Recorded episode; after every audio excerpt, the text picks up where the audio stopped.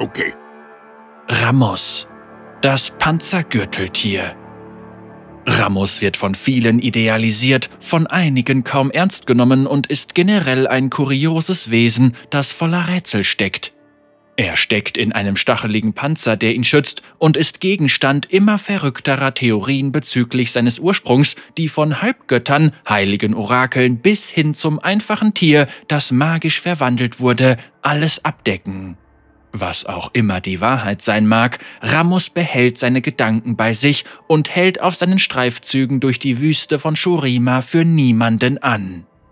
Ramos kommt aus der Region Shurima und nimmt im Spiel die Rolle des Tanks wahr, und das ist seine Hintergrundgeschichte.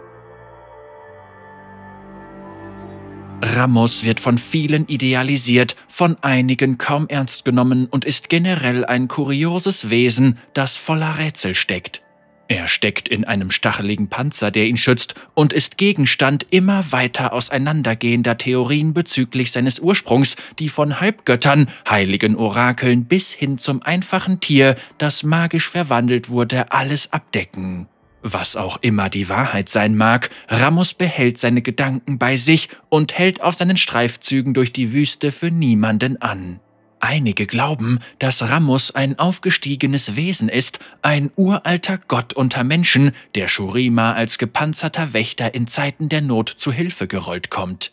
Abergläubische Leute schwören, dass er der Vorbote von Veränderung ist und immer dann auftaucht, wenn im Land ein großer Machtwechsel bevorsteht. Andere spekulieren, dass er der letzte einer aussterbenden Art ist, die durch die Lande zogen, bevor die Runenkriege die Wüste durch unkontrollierte Magie versehrten. Da sich so viele Gerüchte um seine große Macht, Magie und Rätselhaftigkeit ranken, streben viele Shurimaner danach, von seiner Weisheit zu profitieren. Wahrsager, Priester und Verrückte behaupten gleichermaßen, Ramos Aufenthaltsort zu kennen, doch das gepanzerte Gürteltier ist schwer zu fassen. Trotz allem gehen Beweise für seine Existenz bis weit in die Vergangenheit zurück und er taucht auf den ältesten Mauern schurimanischer Ruinen in bröckelnden Mosaiken auf. Seine Gestalt verziert kolossale Steinmonumente, die in den frühen Tagen des Aufstiegs erbaut wurden, so dass einige glauben, dass er nicht weniger als ein unsterblicher Halbgott ist. Skeptiker haben oft eine einfachere Erklärung parat dass Ramos einfach eine von vielen solcher Kreaturen ist. Man erzählt sich, dass er Pilgern erscheint, die sich als würdig erweisen und seine Hilfe dringend benötigen. Wer die Ehre seiner Anwesenheit erfährt, spricht von einem Wendepunkt in seinem Leben. Nachdem das Panzergürteltier den Erben eines großen Königreiches aus einem schrecklichen Feuer gerettet hatte, gab der Mann seine Stellung auf und wurde ein Ziegenbauer. Ein ältlicher Steinmetz wurde von einer kurzen, doch tiefgründigen Konversation mit Ramos dazu inspiriert, einen riesigen Marktplatz zu errichten, der das wuselnde Herz von Nashrameh wurde. Da Ramos Ratschläge auf den Pfad der Erleuchtung führen können, veranstalten hingebungsvolle Gläubige aufwendige Rituale, die die Gunst ihrer Gottheit sichern sollen. Die Jünger des Kultes, der Ramos gewidmet ist, zeigen ihren unerschütterlichen Glauben in einer jährlichen Zeremonie, im Zuge derer sie sein berühmtes Rollen nachahmen und in Gruppen Purzelbäume schlagend durch die Stadt rasen. Jedes Jahr wandern tausende Schurimana auf der Suche nach Ramos durch die verräterischsten und entlegensten Ecken der Wüste, da viele Lehren besagen, dass er demjenigen, den er als würdig betrachtet, genau eine Frage beantwortet, wenn er oder sie ihn finden kann. Die Pilger kennen seine Vorliebe für die Leckereien der Wüste und wappnen sich mit Gaben, die sein Wohlwollen sicherstellen sollen. Ihre Maultiere sind vollgepackt mit Flaschen voller süßer Ziegenmilch, Kisten voller in Wachs versiegelter Ameisenkolonien und Gläser voller Honigwaben. Viele kehren nie aus den Tiefen der Wüste zurück und noch viel weniger können von dem Halbgott berichten, obwohl Reisende oft erzählen, dass ihre Rucksäcke auf mysteriöse Weise all ihrer Fressalien beraubt waren, wenn sie des Morgens erwachten. Ganz gleich, ob er nun wirklich ein weises Orakel ist, eine aufgestiegene Gottheit oder ein kräftiges Tier, Ramos ist auf jeden Fall für seine unglaubliche Ausdauer bekannt. Er konnte in die uneinnehmbare Festung von Siram eindringen, ein imposantes Bollwerk, das von einem wahnsinnigen Zauberer erschaffen worden war.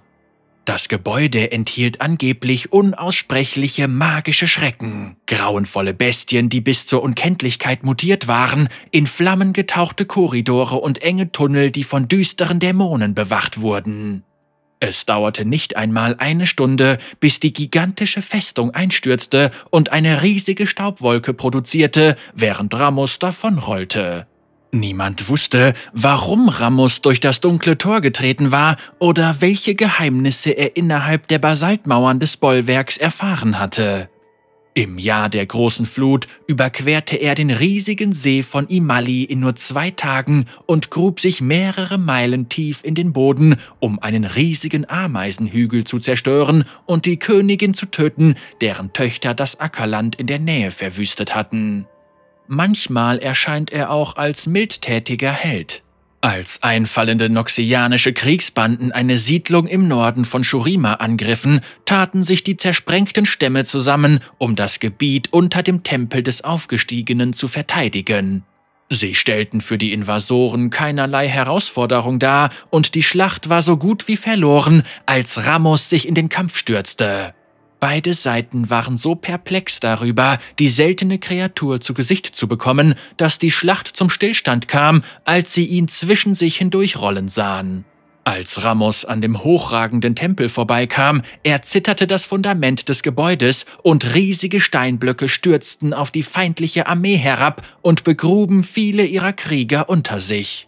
Da sie sich nun in der Unterzahl wiederfanden, zog sich die Armee unter den freudigen Rufen der Shurimaner zurück. Während viele darauf schwören, dass Ramos die Stadt aus Liebe zu Shurima gerettet hatte, argumentieren andere, dass er einfach nur das Gebiet verteidigte, in dem seine liebsten Kaktusblumen wuchsen. Mindestens ein Stammesangehöriger behauptet, dass Ramos einfach nur im Schlaf herumgerollt war und keinerlei Absichten hatte, den Tempel zum Einsturz zu bringen. Was auch immer der Wahrheit entspricht, die Geschichten über Ramos werden von den Shurimanern wie Schätze gehütet. Jedes shurimanische Kind kann ein Dutzend Theorien auf die Frage zu seinem Ursprung herunterrattern, wovon es die Hälfte höchstwahrscheinlich an Ort und Stelle erfindet. Die Erzählungen über das Panzergürteltier haben sich im Zuge der Wiederauferstehung des alten Shurima nur noch vermehrt, so wie damals kurz vor seinem Fall. Dies verleitet zu der Annahme, dass sein Auftauchen von nahenden, dunkleren Zeiten kündet. Doch warum sollte eine so gütige Naschkatze ein Zeitalter der Zerstörung einläuten? Okay,